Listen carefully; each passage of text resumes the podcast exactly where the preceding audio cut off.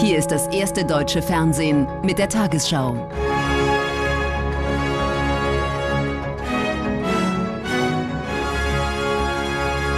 Heute im Studio Susanne Daubner. Guten Abend, meine Damen und Herren. Ich begrüße Sie zur Tagesschau. Bundesgesundheitsminister Lauterbach hat erneut kritisch auf die Schulschließungen in der Corona-Pandemie geblickt. Die Maßnahmen seien zum Teil zu streng gewesen. Viele Kinder und Jugendliche litten immer noch unter psychischen Störungen und körperlichen Problemen, sagte er heute im Bundestag. Dort stand ein Bericht über die Auswirkungen der Pandemie zur Debatte, vor allem auch zu den Folgen der Einschränkungen für junge Menschen. Sich treffen, etwas mit Freunden unternehmen, das alles war während der Corona-Lockdowns nicht möglich. Stattdessen geschlossene Universitäten, Schulen und Kindergärten. Junge Erwachsene, Jugendliche und Kinder hatten besonders unter der Pandemie zu leiden. Also ich muss sagen, so psychisch fand ich schon hart. Also ich war sehr einsam in der Zeit und es war einfach schwierig, weil man nicht so richtig wusste, wohin mit sich. Wir haben äh, sehr, sehr viel verpasst, haben sehr viel Stoff nicht mitbekommen. Hat auch im Endeffekt dazu geführt, ähm, dass ich leider ähm, meinen Abschluss nicht machen konnte, den ich machen wollte. Zu viel Unterricht fiel einfach aus. Laut IFO Bildungszentrum hatten Kinder vor der Pandemie im Schnitt 7,4 Stunden pro Tag Unterricht.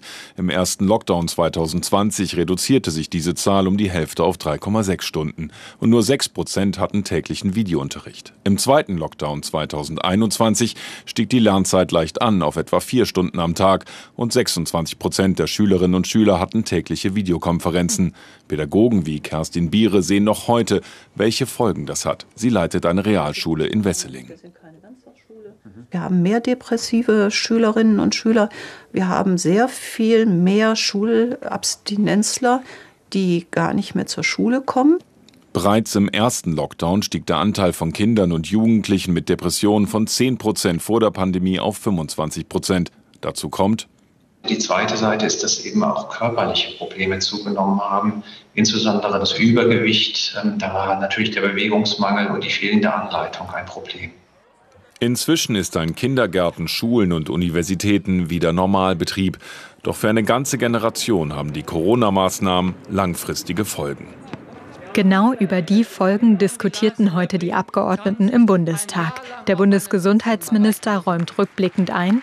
Von allen die Opfer erbracht haben in der Pandemie, haben die Kinder die meisten Opfer erbracht. Die Kinder haben Ältere und andere geschützt, haben unter den Maßnahmen gelitten. Die Maßnahmen waren zum Teil zu streng. Er gibt erneut zu, die Schulschließungen seien zu lang gewesen. Die AfD macht Lauterbach, der zu Beginn der Pandemie noch nicht Minister war, persönlich verantwortlich. Und ich sage Ihnen, Herr Lauterbach, Übernehmen Sie einmal in Ihrem Leben für irgendetwas Verantwortung. Scheren Sie sich aus dem Amt und treten zurück. Vielen Dank. Durch die Maßnahmen fehlten Kindern und Jugendlichen in der Pandemie soziale Kontakte und Struktur im Alltag. Mit Folgen. Mehr als 70 Prozent der Kinder und Jugendlichen fühlen sich im Jahr drei nach Ausbruch der Pandemie noch immer psychisch gestresst. Der Bund versucht jetzt gegenzusteuern. Fünf Handlungsfelder wurden im Februar im Regierungsbericht genannt, unter anderem mehr psychologische Unterstützung an Schulen. Insgesamt investiert der Bund laut Familienministerium mehrere Milliarden Euro, doch die Union kritisiert, uns fehlen die Belege in Ihrem Regierungshandeln, dass Sie es wirklich so ernst meinen mit der Verantwortung, wie Ihr Bericht es nahelegt.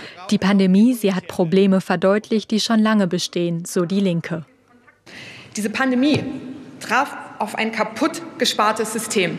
Egal ob in Kita, Schule oder Jugendhilfe. Es brennt überall. Und besonders hart trifft es, wie immer, Kinder aus Familien mit wenig Geld. Es besteht viel Unterstützungsbedarf bis heute. Flugpassagiere und Bahnkunden im Nah- und Fernverkehr mussten sich heute wieder auf Einschränkungen und Ausfälle einstellen. Hintergrund waren mehrere Warnstreiks, die den zweiten Tag in Folge auch einige Flughäfen betrafen. Die Eisenbahngewerkschaft EVG hatte ihre Mitglieder bis zum Mittag zum bundesweiten Ausstand aufgerufen. Durch den Streik kam der Schienenverkehr vielerorts weitgehend zum Erliegen. EVG-Streik beendet, wird hier im Leipziger Hauptbahnhof verkündet. Züge und Bahnsteige füllten sich schnell. Doch die Arbeitsniederlegung wirkte noch lange nach. Es kam zu Verzögerungen und Zugausfällen in ganz Deutschland. Der Informationsbedarf war groß. Wann, ob und wie fahren die Züge, wollten verunsicherte Reisende wissen. Er steht zumindest dran. Also wissen tun wir es nicht, aber wir gehen jetzt mal zum Gleis und gucken.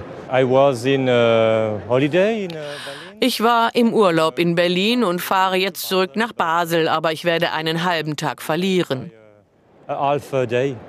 Und jetzt, ich hoffe, ich bekomme meinen Zug nach Greifswald. Schon im Vorfeld hatte die Bahn geraten, Reisen auf die nächste Woche zu verschieben. Sie zeigte sich verärgert über den Warnstreik. Am Freitag sind besonders viele unterwegs. Ja, die Verantwortung für diesen Streik liegt bei der EVG. Der Streik war völlig unnötig und unnütz. So sah es heute früh im Hauptbahnhof in München aus. Genauso in Halle. Acht Stunden lang fuhr in Deutschland praktisch kein Zug.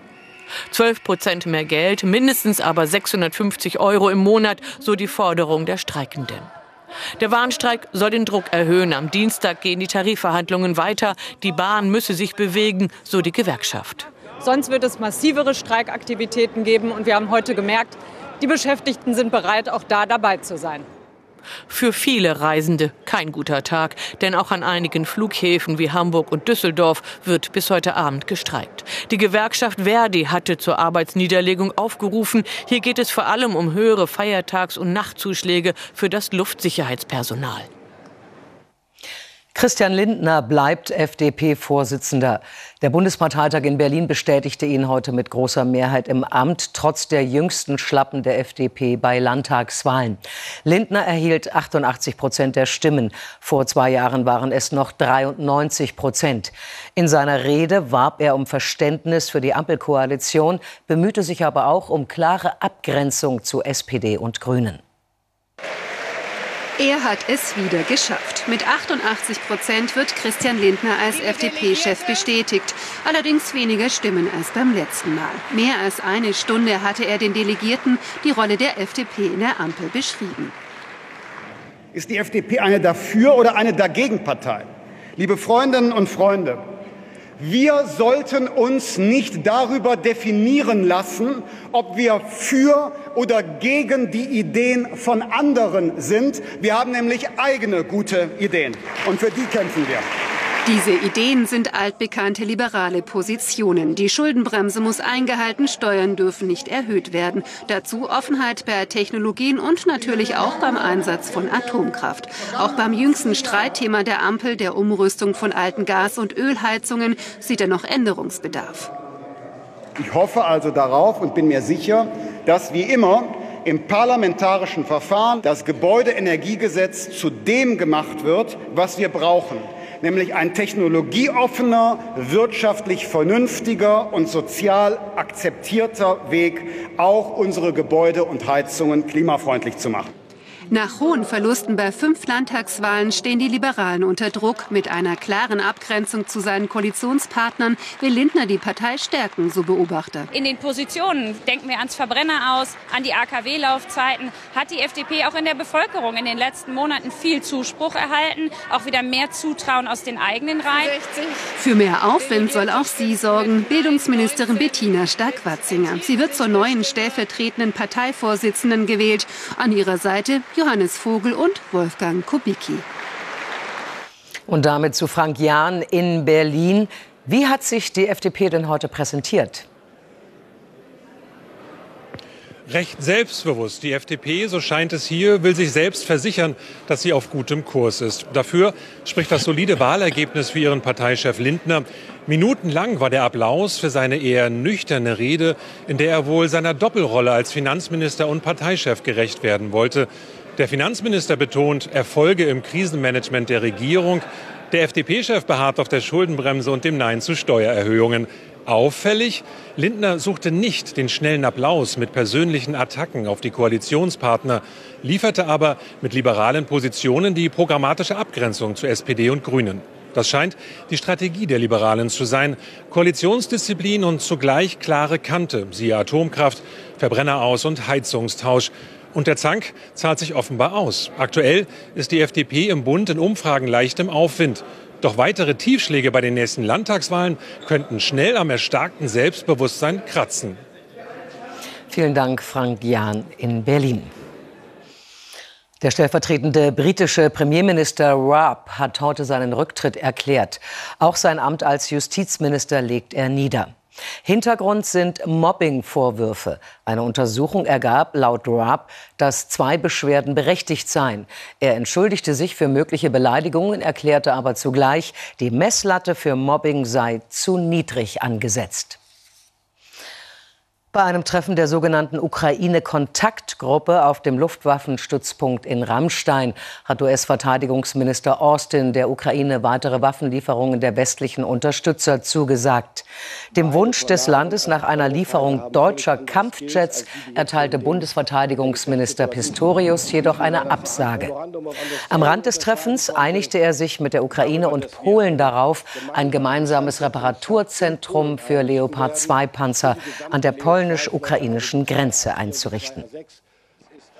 Nach europäischen Klimaforschern gestern hat heute auch die Weltwetterorganisation WMO auf die dramatischen Folgen des Klimawandels hingewiesen. Die Gletscher weltweit seien im vergangenen Jahr mit rasanter Geschwindigkeit weiter geschmolzen. Zugleich stiegen die Meeresspiegel so schnell wie nie zuvor.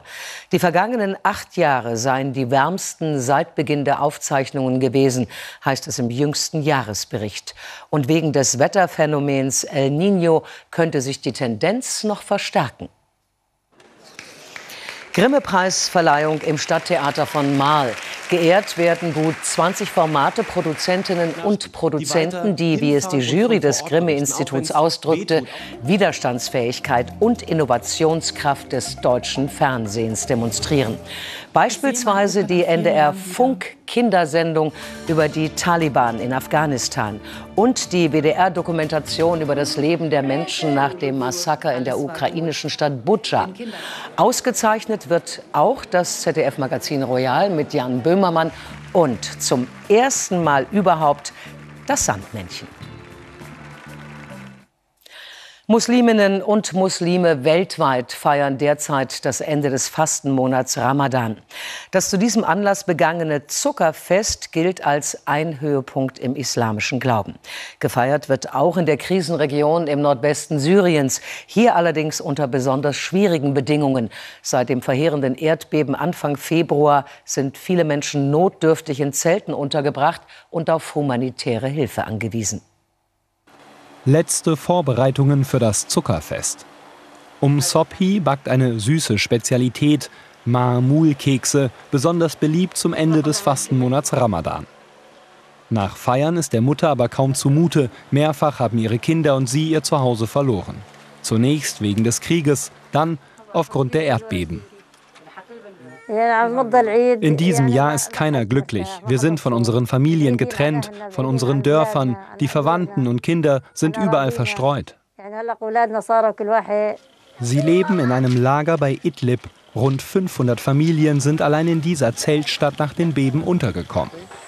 Internationale Unterstützung rollt seit März fast täglich über die Türkei in den Nordwesten Syriens. Millionen sind auf Hilfsorganisationen angewiesen. Doch die ausländische Hilfe reicht nicht für alle. Die Region wird beherrscht von türkeinahen Milizen. Hilfe von der syrischen Regierung bekommen die Menschen nicht. Die Politik, die Not aus den Köpfen der Kinder zu kriegen, will während der Festtage Firas al-Ahmed sein Ziel als Clown im Lager für positive Stimmung sorgen. Ich will den Kindern psychologisch helfen, sie von ihren Ängsten befreien. Deshalb erzähle ich ihnen Geschichten. Sie haben so viel Zerstörung und Gefahr erlebt. Wer noch etwas Festkleidung besitzt, hat sich in Schale geworfen für einen der wichtigsten islamischen Feiertage.